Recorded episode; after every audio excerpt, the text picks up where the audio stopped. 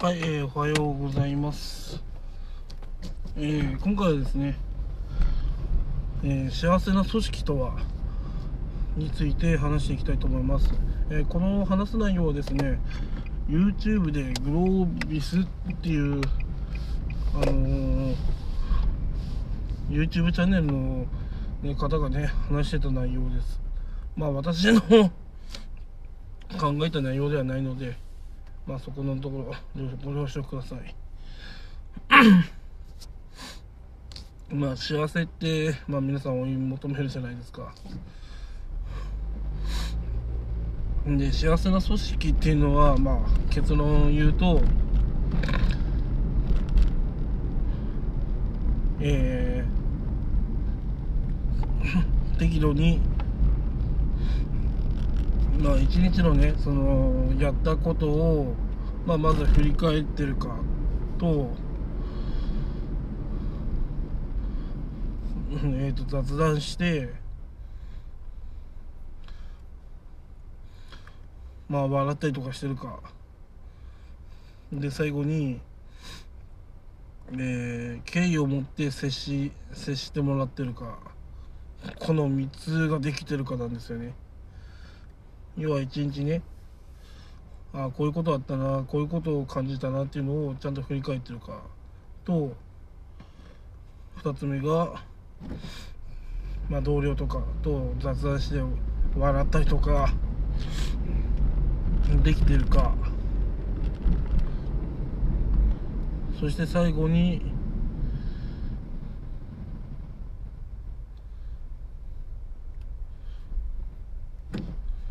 えー、と最後にですねその敬意を持って接してもらっているかですね。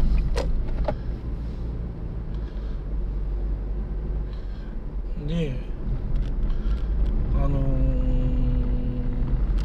まあそうなると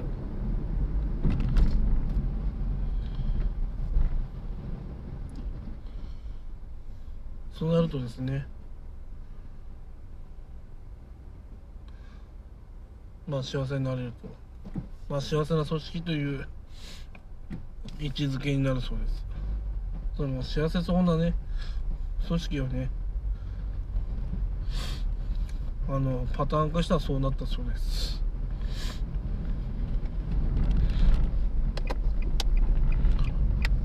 確かにね雑談がある組織っていうのはなんか楽しそうな感じがしますよね。無言の職場って逆にね終わってるような気がしますね。うん。だからどうそう考えるとね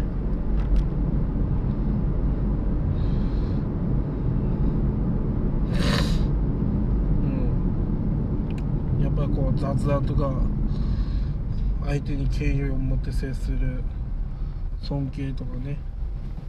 まあ、そういったことは大事だということになりますね。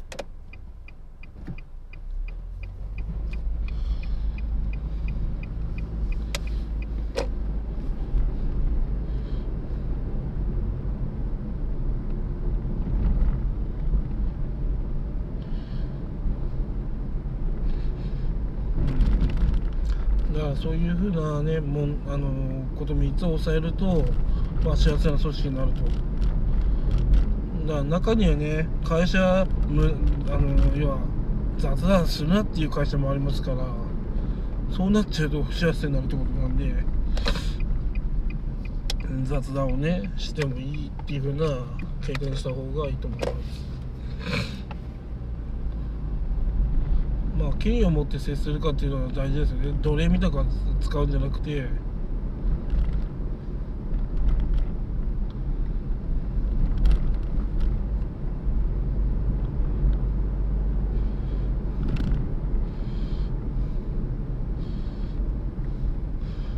まあそういうことですね。うん。やっぱそうですよね。その奴隷みたく扱われたら誰だって嫌ですよね。まあでもね一社員としてねよくやってくれたとかねあありがとうとかね。そういったことがね言える環境なのかまあ言ってくれる環境なのかね。まあそれだけでも違うっていうことですね。逆にそれが言えないね環境というのもものすごく悪いということです、うん、もしもね私が言った内容ができてないような会社にいるのだとしたらそれはね不幸になる可能性が高いということになりますのでまあおすすめはしませんね。その会社で働くっていうのは。やっぱりこうね雑談とかしてねお互い笑ってね。そしてねあの仕事も尊敬できるようなねところもちゃんと見出してもらってじとかじゃないとやっぱりなんだろうなまあうまくいかないというかまあ幸せになりにくいということがねまあなんか分かったみたいなんでまあ皆さんもねちょっとそういう職場にいないなと思ったらまあ転職するね一つのね指標になると思います。うん。でまあこれってなんだろうな。夫婦間でも同じで。そうなんですよ。夫婦間でも同じであの要はなんですか？奥さんのことをちゃんとねそあの尊敬して叩いてねいつもありがとうとかねちゃんと言えてるかとかね雑談ができてるかとか一日どうだったのっていうふうな話し合いができてるかとかそういうふうなことがねできてるとまあ夫婦関係は良くなりますよね。まあそんなことは言ってなかったけど俺はそう思いますね。あの組織と夫婦って一緒だと思うんですよね。うん。まあ子供に対しても同じだなと思うんですよねそれは。ちゃんとよくできてることが。ね。まあやっぱそういうコミュニケーションができてるっていうことが幸せにつながると。まあ満足感が満足感が上がるっていうことになりますね。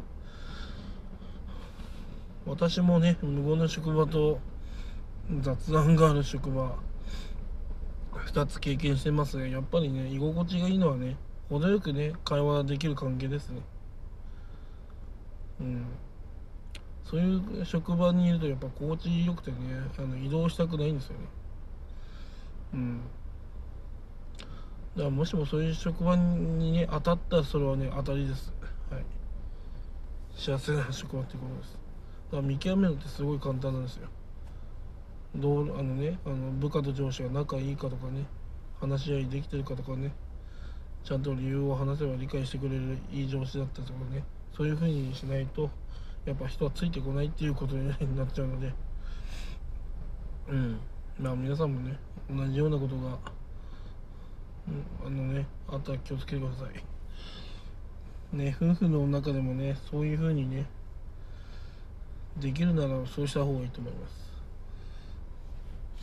でその話にはねなんか続きがあってねあの日立のねあの人がハピネスっていうのを研究してるんですよね。要はどうやったら幸せになれるかみたいな。で簡単に言えばまあたまに散歩行ったりとかね。あのたまにコーヒーをね息抜きで飲んだりとか。まあそんなことがね息抜きになって幸せになるっていうことみたいです。うん。俺も言ってる意味わかんないんだけど。まあそういうねちょっとしたことがねまあ幸せにつながったりするそうです。